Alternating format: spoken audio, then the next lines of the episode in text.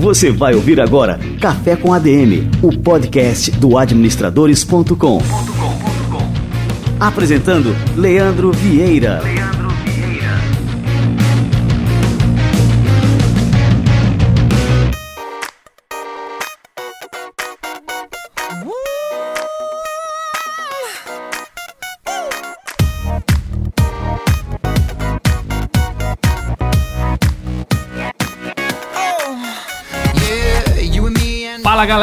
Está no ar mais um Café com a DM, a sua dose de cafeína nos negócios. Estamos começando o nosso episódio de número 51 e vamos começar já dando os parabéns para a vencedora da nossa promoção que vai faturar, que faturou, já faturou o livro Nada Easy do Thales Gomes. E a vencedora é a Silvana. Olha só o que a Silvana falou pra gente aqui no menu de podcasts do iPhone. Ela diz o seguinte: este canal é simplesmente fantástico, minha dose semanal de motivação.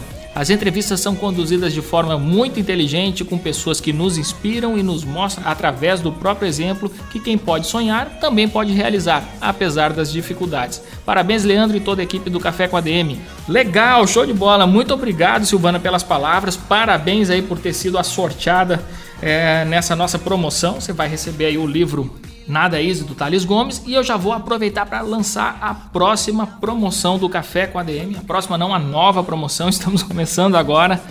A nova promoção, pessoal, é o seguinte, vamos seguindo na nossa dinâmica de comentários no iOS, no menu de podcasts. A nossa dinâmica é a seguinte: você deve entrar no menu de podcasts do iOS, para quem tem dispositivos da Apple, seja um iPad, um iPhone, o que for, você entra lá no podcasts, procura pelo Café com a DM, passa a seguir, deixa estrelinhas, que legal, bota lá suas estrelinhas e o seu comentário.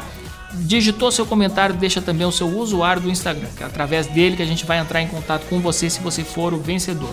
O prêmio dessa nova promoção vai ser o livro Pense Simples, do querido Gustavo Caetano, o nosso Mark Zuckerberg brasileiro. O livro dele também é um best-seller que tem toda a filosofia de negócios do Gustavo, como é que ele transformou a Sambatec numa gigante, né, uma empresa gigantesca e também um dos empreendedores mais admirados do mundo. Então, concorra, entre lá no menu de podcast do iPhone, do iOS, deixe seu comentário, siga o Café com a DM e aí você vai concorrer a este livro aí, Pense Simples. A gente vai divulgar daqui a duas semanas, no nosso episódio número 53, quem foi o vencedor. Boa sorte a todo mundo! Legal, e na semana passada a gente não teve por aqui o Wagner Siqueira por motivos de agenda. O Wagner não conseguiu mandar o áudio do Somos ADM, mas hoje a gente tá com o Wagner de volta. Vamos lá, Somos ADM. Você vai ouvir agora Somos ADM com Wagner Siqueira, presidente do Conselho Federal de Administração.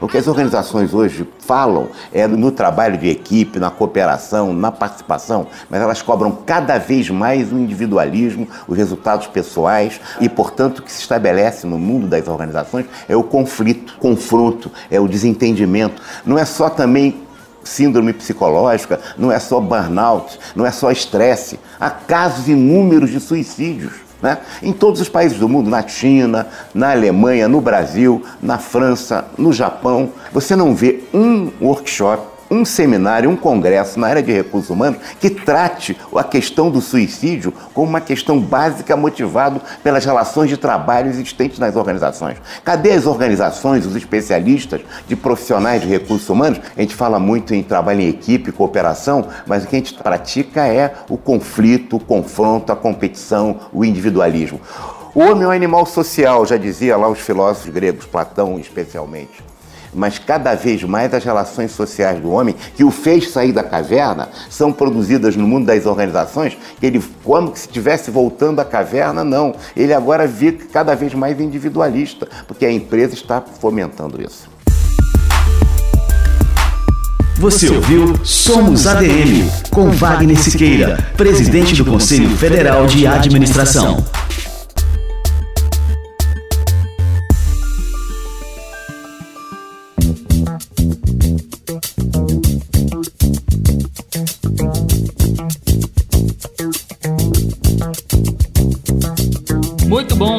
O Somos ADM é uma parceria exclusiva entre o Conselho Federal de Administração e o administradores.com, uma parceria única na história do Conselho. Em 53 anos de história, é a primeira vez que o Conselho Federal de Administração se aproxima de um veículo jovem, um veículo de comunicação jovem como administradores.com. E isso aí tá bombando, tá bombando. Você pode acompanhar é, não só o nosso podcast, o quadro Somos ADM, mas você também pode acompanhar no nosso site, no administradores.com, o canal especial do conselho lá do CFA, o canal chamado também Somos ADM. Entra lá no administradores.com, procura ali logo na capa tem lá um link para o canal Somos ADM e aí você vai poder acompanhar todo o conteúdo desenvolvido é, especialmente para essa parceria do CFA com administradores.com. Show, galera! E eu falei aqui alguns programas atrás que a gente estava lançando um projeto na área de moda, que era o fashionistas.com.br. É, recentemente a gente lançou um programa no YouTube. Entra lá no nosso youtube.com/administradores para ver o primeiro episódio. Já vai estar tá lá, vai estar tá lá também o segundo episódio que está sendo lançado essa semana. Entra lá no youtube.com/administradores e procura pelo programa Fashionistas. Tenho certeza que você vai gostar. Aproveita e segue também o Fashionistas lá no Instagram, arroba portal Fashionistas.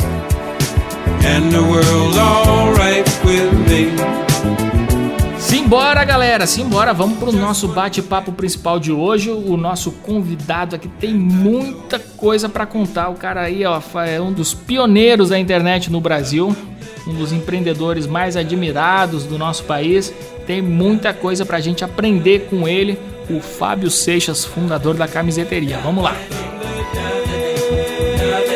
Fábio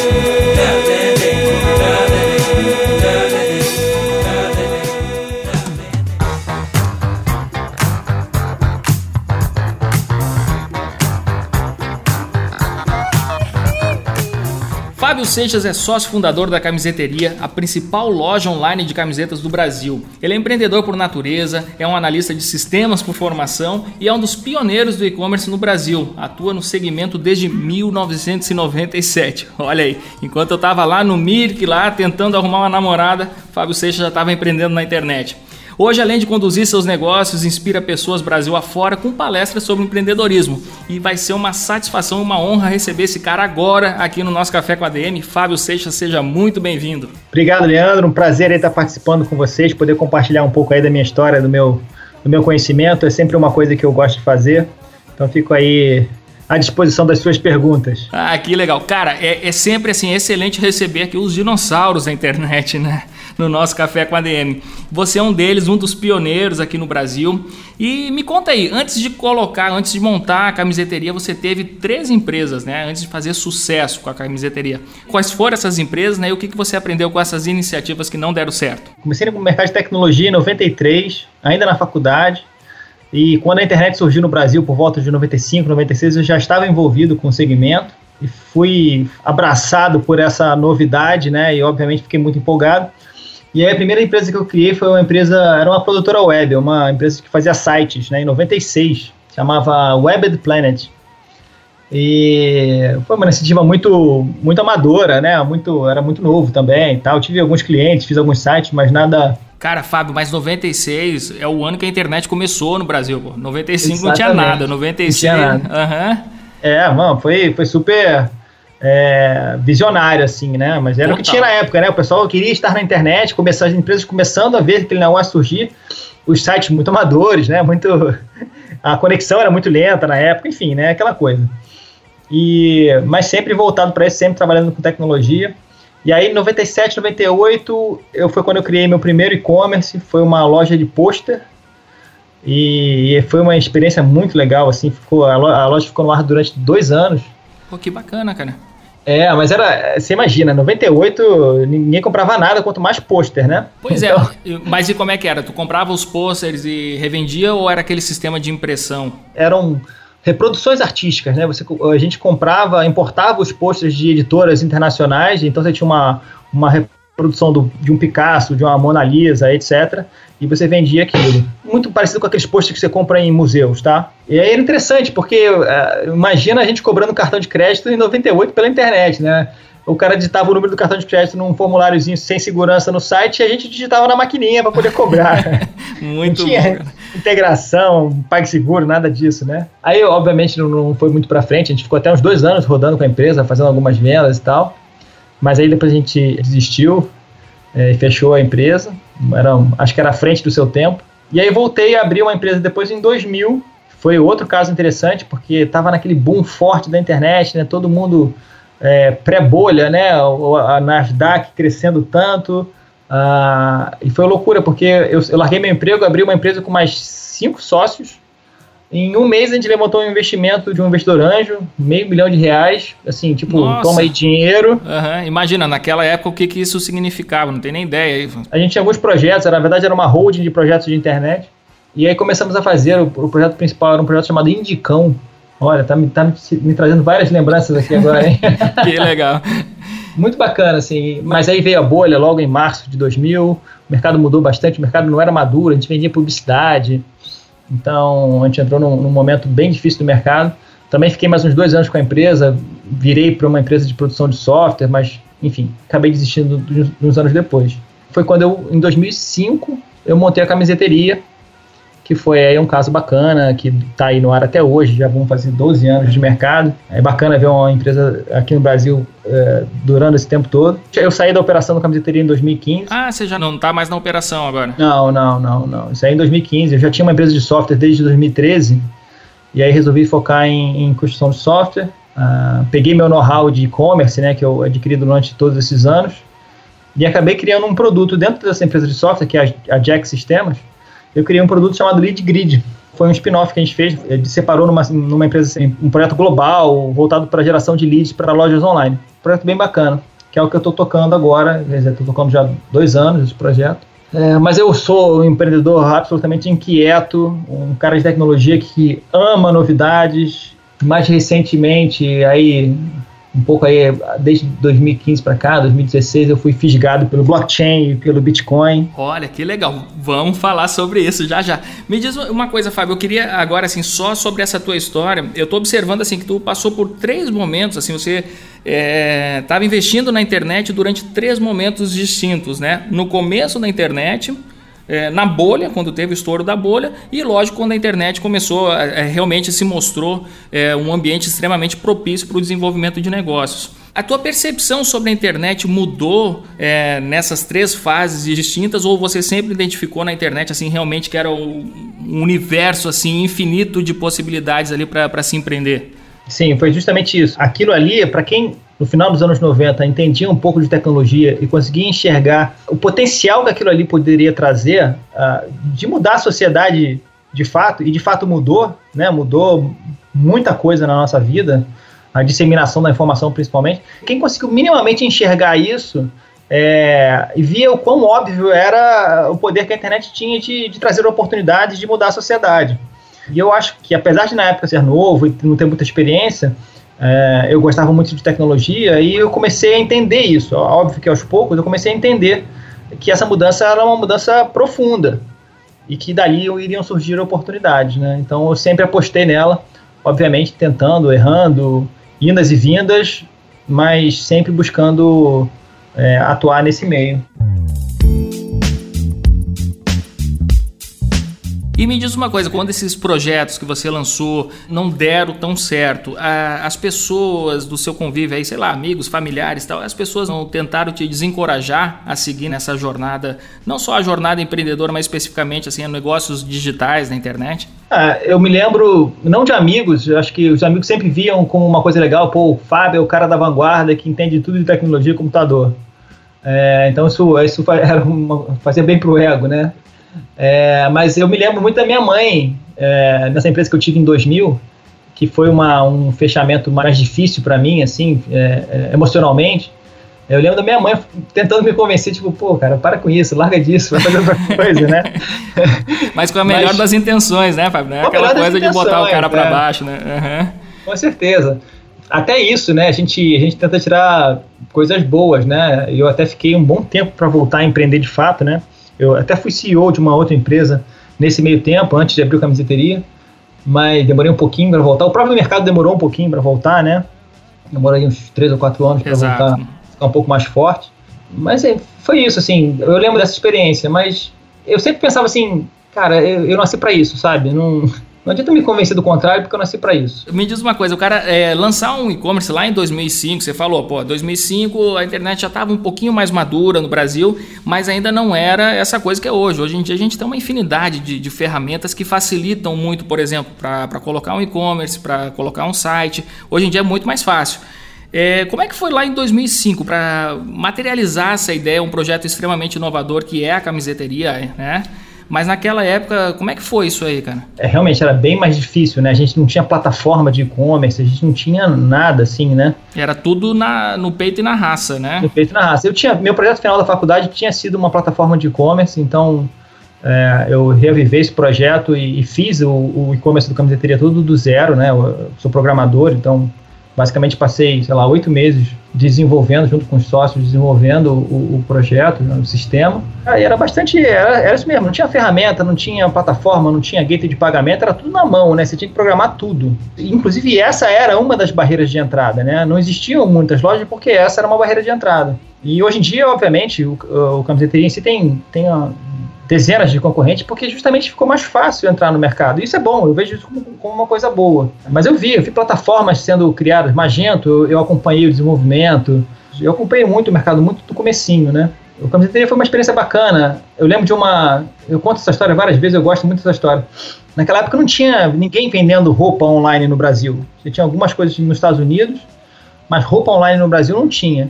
E aí, quando a gente eu e meus sócios, a gente queria, a gente pensou em abrir o camiseteria, eu fiz uma pesquisa, um formulário na web para as pessoas responderem, né, sobre a viabilidade daquele negócio. Eu lembro que tinha uma pergunta que era o seguinte: você compraria roupa pela internet? E tipo assim, 85% das pessoas falaram que não, que não comprariam. E mesmo assim a gente fez o negócio e deu super certo. Hoje a categoria de moda é a categoria que mais vende no e-commerce aqui no Brasil. Então acho que a gente ajudou a desbravar um pouco esse segmento e mostrar que era possível com muito trabalho, muito desenvolvimento, mas acho que valeu a pena. Foi um projeto, foi um, um case muito legal para mim. Eu tô lembrando do Ford, aquela história, aquela frase que ele que fala, né, que, que ele disse que se perguntasse para as pessoas o que elas queriam, iriam dizer que elas queriam cavalos mais rápidos, né? Pois é. E tem muito disso. Muitas vezes as pessoas não sabem o que elas querem, né? Não sabem o, as possibilidades e, e, a gente chega no mercado com essas inovações e a pessoa diz, pô, isso aí realmente é uma coisa que agrega valor para minha vida, né? E vocês acabaram criando, é, Fábio, um oceano azul naquela época, ali 2005, não tinha ninguém vendendo roupa na internet, vocês chegaram com uma coisa assim totalmente descolada, uma coisa é, que estimulava muito a, a, a, criatividade né, dos designers e a pessoa queria é, comprar aquelas estampas ali é, exclusivas que você não encontra em loja nenhuma. Mas aí depois, como você falou, hoje em dia você tem dezenas de concorrentes, né? Então esse oceano que era azul acabou se tornando um oceano vermelho. Quais são as principais diferenças que você enxerga entre vender camiseta em 2005 e vender hoje, por mais que você não esteja aí à, à frente né, da, da operação do negócio? O que mudou fundamentalmente foi a tecnologia de impressão de camisetas, né? Quando a gente começou o processo de impressão, que ainda existe hoje e é muito utilizado, obviamente, era o processo chamado de silk screen. Ele era um processo que precisava de um, inicialmente, de uma escala, né, para fazer sentido economicamente. Então você tinha que bancar um estoque, você tinha que produzir uma determinada quantidade de camisetas, manter essas camisetas em estoque e vender. Isso por si só era uma barreira de entrada. Nem todo mundo tinha capital para investir no negócio que as pessoas não compravam, em tese, não compravam pela internet. Era um negócio arriscado, assim, né? Do ponto de vista de business mesmo. Só que isso mudou ao longo dos anos, né? Por volta de 2000 e 2009, 2008, 2009, começou a surgir lá fora impressoras de camiseta, ou seja, uma tecnologia que permitia que, que você imprimisse uma camiseta individualmente, sem que precisasse de um processo muito artesanal como era o silk screen.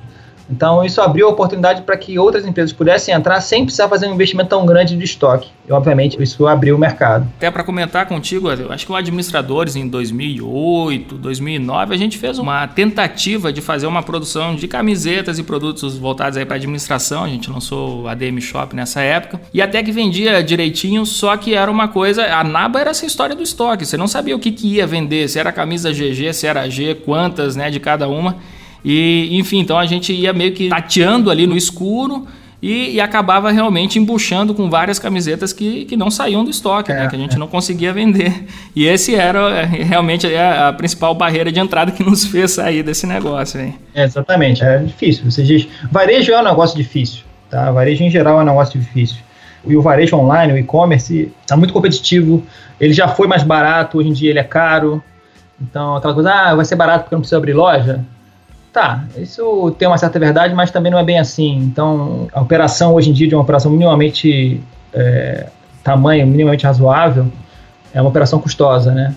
Existem paralelos em que com o varejo tradicional em que você gasta menos, mas existe outro, um outro mundo de coisas que você precisa gastar mais. Então, é um negócio difícil. Varejo é um negócio difícil, sim.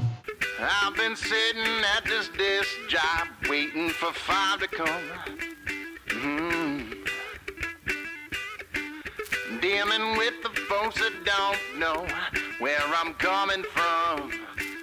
Now.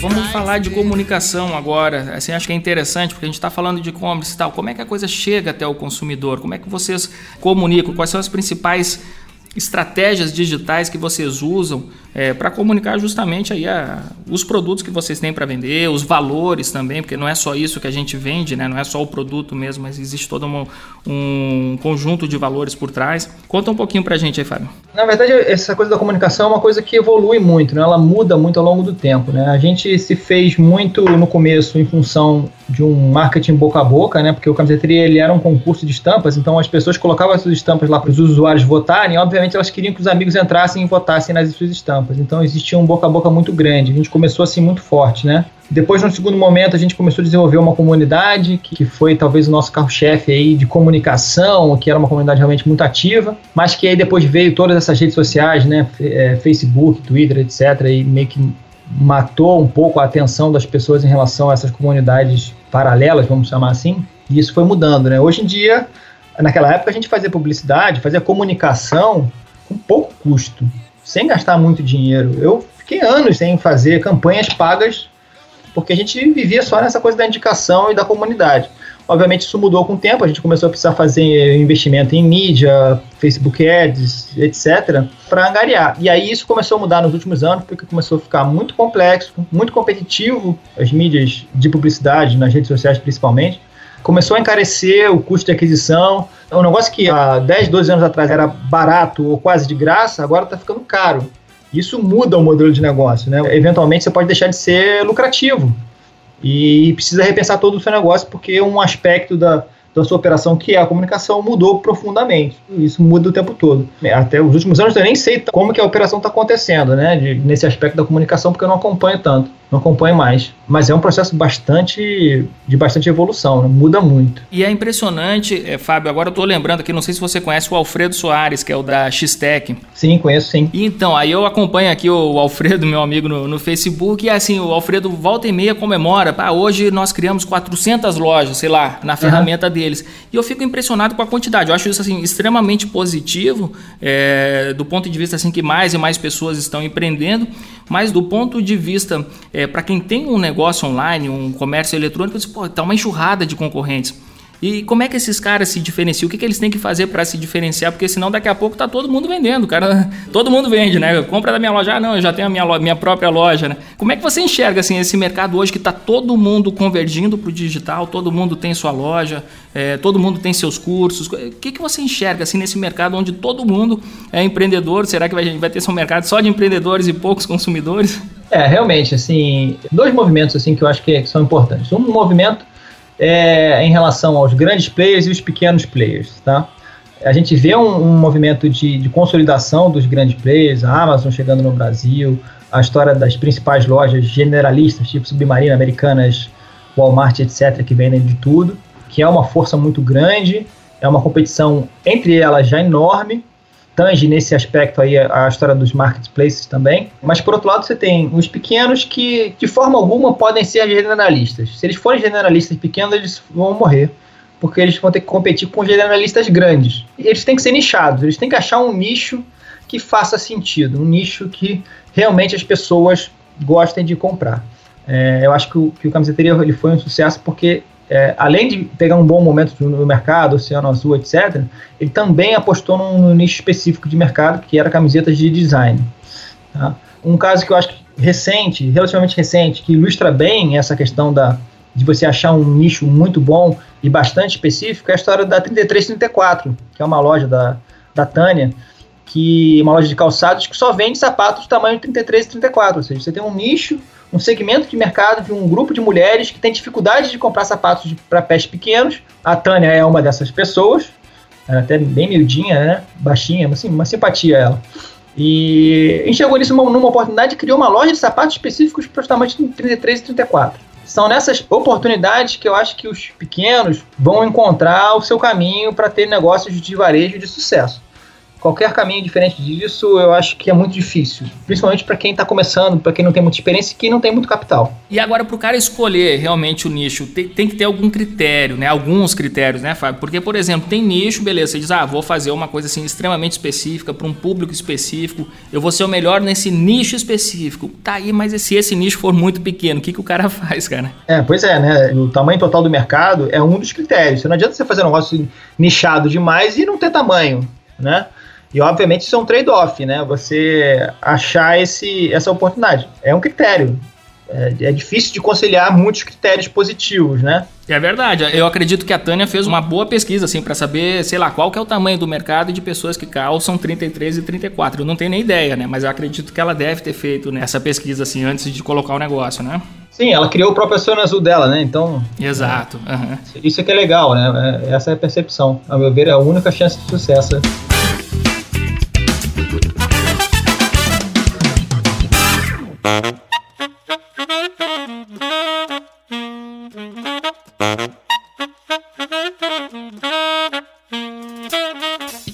Agora mudando de saco para mala, eu gosto muito de fazer essas mudanças bruscas assim no, no, nos bate-papos. É, eu tenho observado que você tem feito, assim, desenvolvido muitos conteúdos, é, lives no Facebook a respeito de bitcoins. Cara, e eu queria saber qual que é a tua onda nisso aí? E primeiro, assim, explicar para turma o que, que é Bitcoin, criptomoedas, isso é uma coisa assim, é um assunto que está pipocando, tem muita gente é, interessada, querendo saber mais quais que são os riscos disso aí. Vamos conversar um pouquinho sobre o Bitcoins aí. Eu comecei a, a brincar, né? Acho que todo mundo começa com Bitcoin brincando, né? Em 2015, através de um amigo que me apresentou, aí me deu a oportunidade de comprar os primeiros Bitcoins e tudo mais. É, e aí fui estudando a tecnologia, entendendo quais os possíveis impactos políticos que essa tecnologia pode trazer para a humanidade. E isso começou a acender um interesse muito grande pela tecnologia, não só a tecnologia do Bitcoin, mas também a tecnologia que está por trás do Bitcoin, que é uma tecnologia chamada blockchain. E aí, quando você começa a estudar isso um pouquinho mais, isso te desperta um sentimento que eu vivi muito forte, que é o mesmo sentimento da primeira fase da internet, de que, pô, chegou um negócio aqui na humanidade, no mundo, que tem a capacidade de mudar para melhor muitas coisas. Também tem capacidade de mudar para pior, eu acho que a gente tem casos na internet disso também, mas se a gente olhar para o lado bom, acho que o blockchain está trazendo, principalmente o blockchain está trazendo para a humanidade nesse momento é muito parecido com o que a internet trouxe para a humanidade no meados de, dos anos 90. Então, do ponto de vista de oportunidade de negócios, é, é similar, uh, o momento é similar, muitas oportunidades vão surgir uh, com essa nova tecnologia. E, cara, para qualquer pessoa que gosta de tecnologia, que gosta de negócios, é um prato cheio, você se diverte. Eu tenho aqui um processo de mapeamento de ideias, que tudo que eu tenho de ideia eu registro. Por, por pior ou melhor que ela seja, eu registro essas ideias. Então, nos últimos meses, o que vem de ideias surgindo nessa, que tocam esse segmento de blockchain, Bitcoin, é, cresceu muito, assim, eu tenho tido muitas ideias e tal, e obviamente a gente, a gente, começa a querer colocar no papel algumas coisas. Me diz uma coisa, vamos lá, é, sobre Bitcoins, você começou em 2015, um cara que investiu mil reais em 2015 em Bitcoins, quanto é que ele tem hoje? Ele não mexeu nesse investimento, deixou paradinho, comprou mil reais e esqueceu. Quanto é que ele tem hoje no, na mão? Ele teria, a grosso modo, tá? Fazendo Sim, é, não, rápida, não, não é. precisa nem fazer, nem pegar a calculadora, consultar o Google só para. Ele teria mais ou menos 20 vezes o valor que ele investiu. Cara, que loucura. Se ele tivesse segurado esse dinheiro, né? Mas eu gosto assim, eu acho que essa é, o mercado costuma fazer essa comparação, a mídia gosta muito de fazer essa comparação. Ah, se eu tivesse comprado 100 dólares de Bitcoin em 2011, eu teria 22 milhões de dólares hoje. Isso, eu, eu também gosto.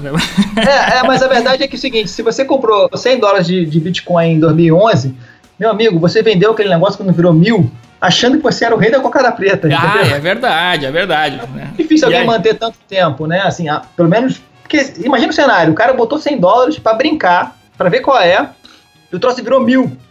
Olha, porra, que legal, sou o cara mais inteligente do mundo. Muitas pessoas transformaram isso em, em dinheiro e, e, perderam a oportunidade de transformar isso em 22 milhões. Quem comprou 100 né? dólares e vendeu depois, hoje se joga da ponte, né, cara? É, eu comprei Bitcoin a 170 dólares e, obviamente, vendi com valendo mil dólares. Hoje está valendo 4 mil dólares, entendeu? Eu teria Sim. pego 20 vezes. É, sei lá, é, mais ou menos esse multiplicador que eu te falei aí, aí por volta de umas 15 a 20 vezes. Ok, né? Também não entregar um de dinheiro, mas nem tanto. E qual que é a estratégia, assim, para quem quer entrar nesse mercado? É o cara fazer esses trades, por exemplo, ah, comprei 100, virou mil, eu vendo, realizo lucro, compro mais. Qual que é a estratégia mais inteligente, assim, para Ou o cara compra e esquece que comprou?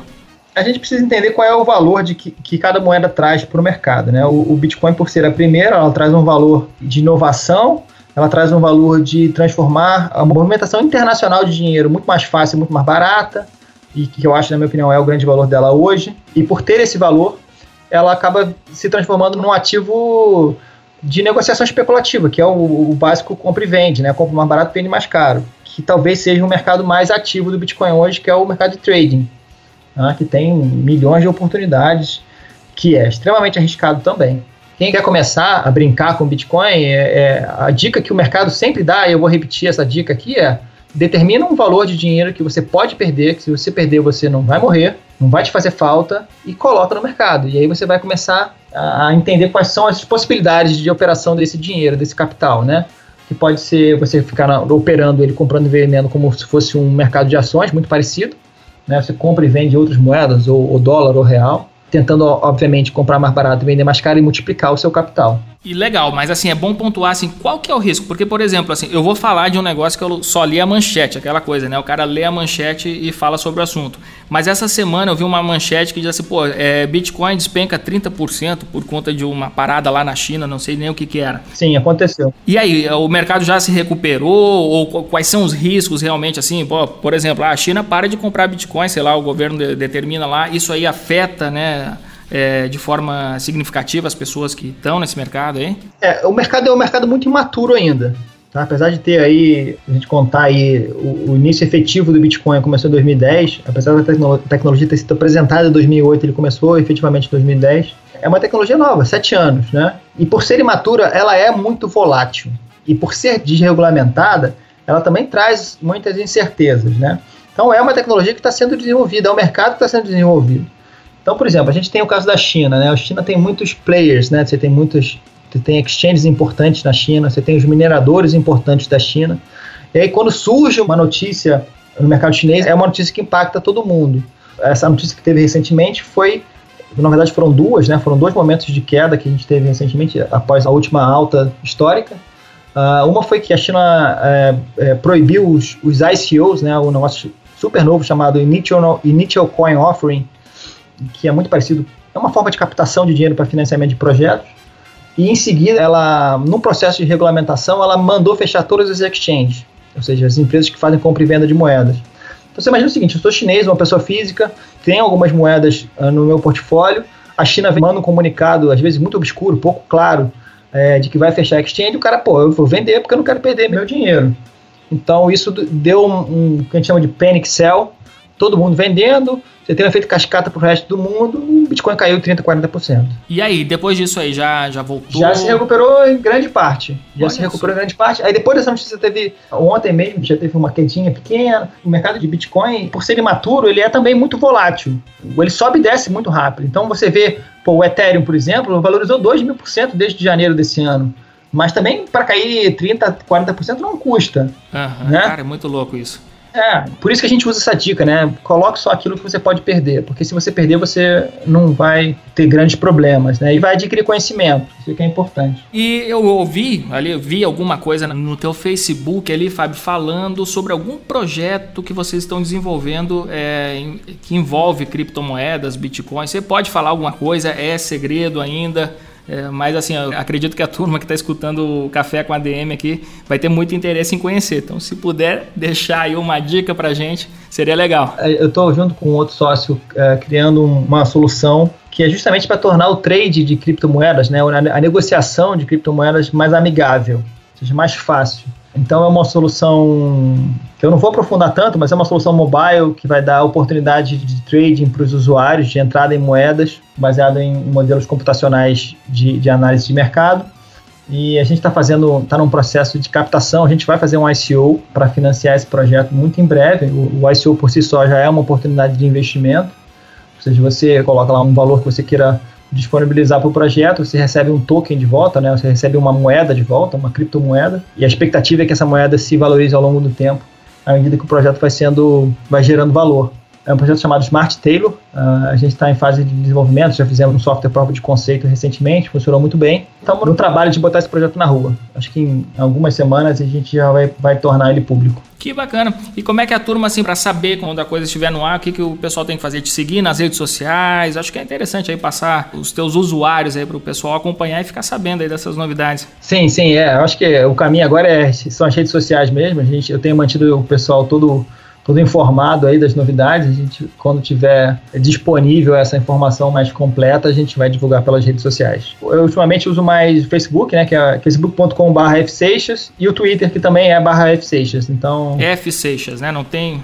bem fácil de encontrar. É, todos os meus usuários são fseixas praticamente. Instagram também. E é difícil pegar, assim, um usuário, assim, né, puro, né? F6, pô, tem que ser dinossauro da internet mesmo, né, cara? É verdade, é verdade.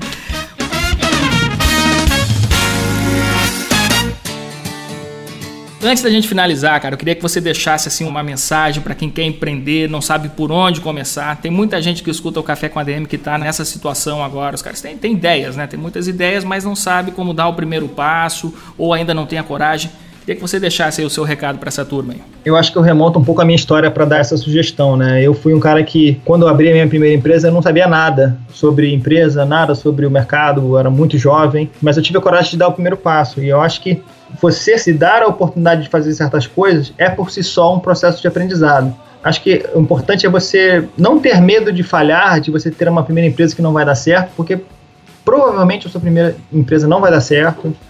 É, são raros os casos onde o, o, cara consegue um sucesso logo de cara. Você pega os casos das empresas famosas, a maioria dos caras tiveram alguma falha antes. Então, se, se seu medo é falhar, tipo, deixa o medo de lado, comece a fazer, porque ao fazer você aprende. E aí você vai falhar uma vez, vai falhar duas, vai falhar três, na quarta você já está melhor, na quinta você já vai ter sucesso, e seja lá o que for, você vai conseguir ter sucesso. É, foi essa a minha história. É, eu sempre me dei a oportunidade de errar, de, de, tentar coisas novas e aprendi muito tentando. Né? Obviamente, é, acho que hoje em dia as coisas estão um pouco mais fáceis. Né? Você tem muito conteúdo na internet, você tem acesso a mentores, você pode mandar um, uma mensagem para uma pessoa para pedir ajuda e, e, e, a comunidade em geral ajuda mesmo. Tem um administradores premium também? Tem um administradores premium. É, mas é isso, cara. Eu acho que não hesite em dar o primeiro passo, né? administre o risco, não vai também largar seu emprego se jogar no negócio. Eu só fui largar meu emprego depois de três anos de empresa, né? Só para você ter uma ideia. Então você pode fazer uma coisa administrada, uma coisa administrando risco. Uh, e que assim ainda assim vai te trazer conhecimento e a cada vez que você vai tentando você vai melhorando e vai se tornando mais capaz de tocar um negócio de sucesso. Que legal, show de bola. Cara, queria te agradecer demais a presença no nosso Café com a DM. Foi um, um café muito gostoso. Legal, Leandro. E com certeza aqui vou continuar acompanhando aqui o teu trabalho, de olho nessa história da, das bitcoins. E, enfim, quero te desejar muito sucesso na mais uma empreitada, né? E, enfim, é isso aí, cara. Foi bom demais a nossa conversa de hoje aqui. Obrigado, Leandro. Foi um prazer participar. É sempre bom, como eu disse no começo, compartilhar conhecimento, compartilhar um pouco da minha história e inspirar os novos empreendedores aí. Tomara que todo mundo consiga seguir seu caminho, que é o que é importante. Valeu demais, meu amigo.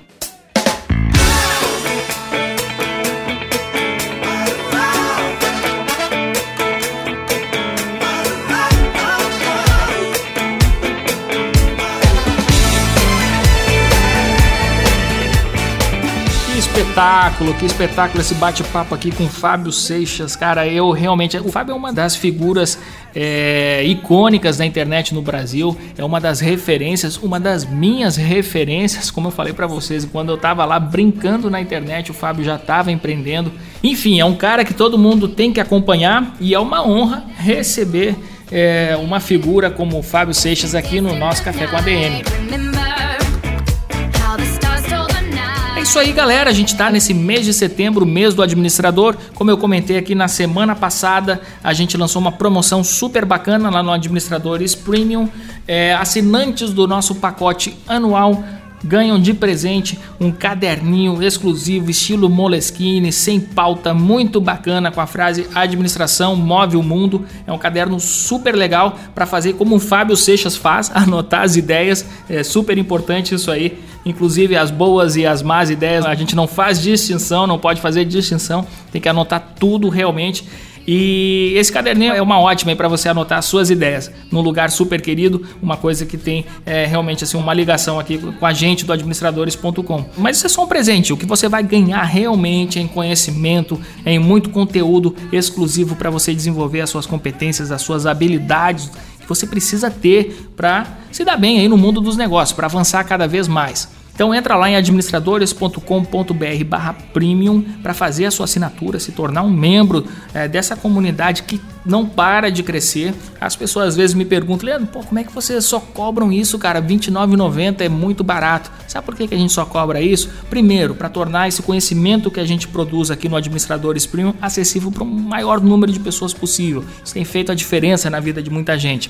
Então a gente tem esse compromisso. Sempre teve, né? O administradores.com sempre foi um, um, veículo totalmente gratuito. A gente está lá aqui já há quantos anos? Pô, vamos fazer 15 anos aí produzindo conteúdo totalmente grátis aqui na internet brasileira, porque a gente é movido por uma missão, a missão de promover o crescimento, o crescimento das pessoas. A gente enxerga é, que isso aí promove mudanças na nossa sociedade.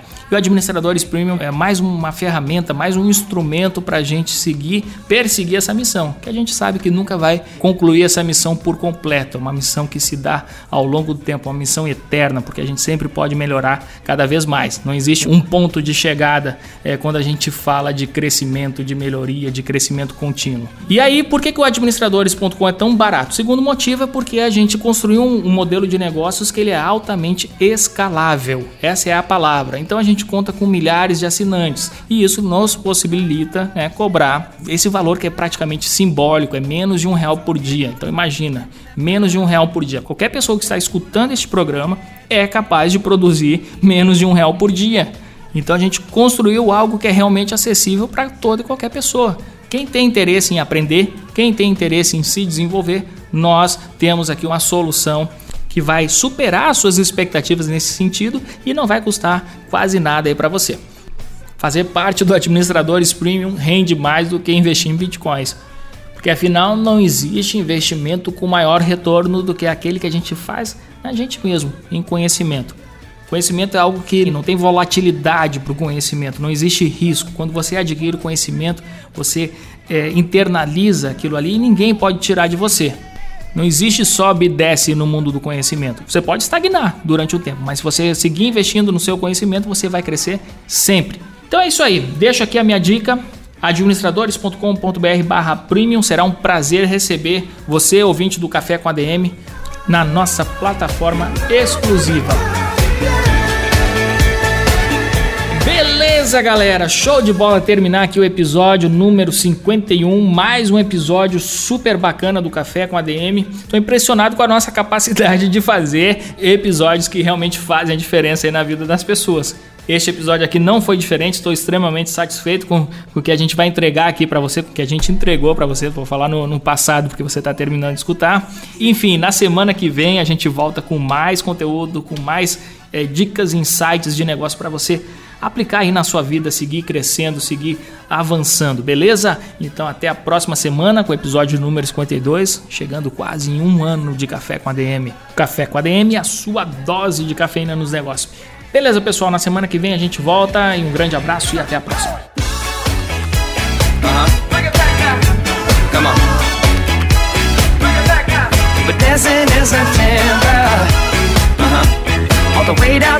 all